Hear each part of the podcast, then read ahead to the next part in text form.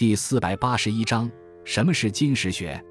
金石学是中国古人对于前世留下的器物上的文字进行研究的学问，被认为是中国考古学的前身。汉代时，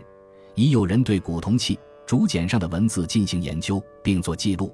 但因没有相应理论著作问世，算不上一门学问。到北宋时，因统治者奖励经学，提倡恢复礼制，对古物的收集、整理和研究出现热潮。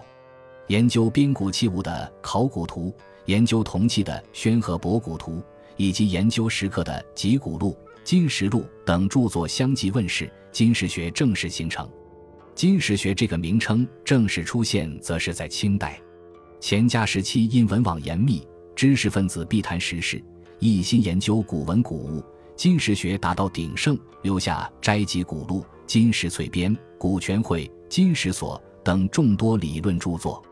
清末民初，新发现的甲骨文和大量出土简牍、名器都成为金石学研究对象。罗振玉和王国维是此时的集大成者。不过，随着西方考古学的传入，虽仍有人做金石方面的研究，但其不再是一个独立学科，而是考古学的一个组成部分。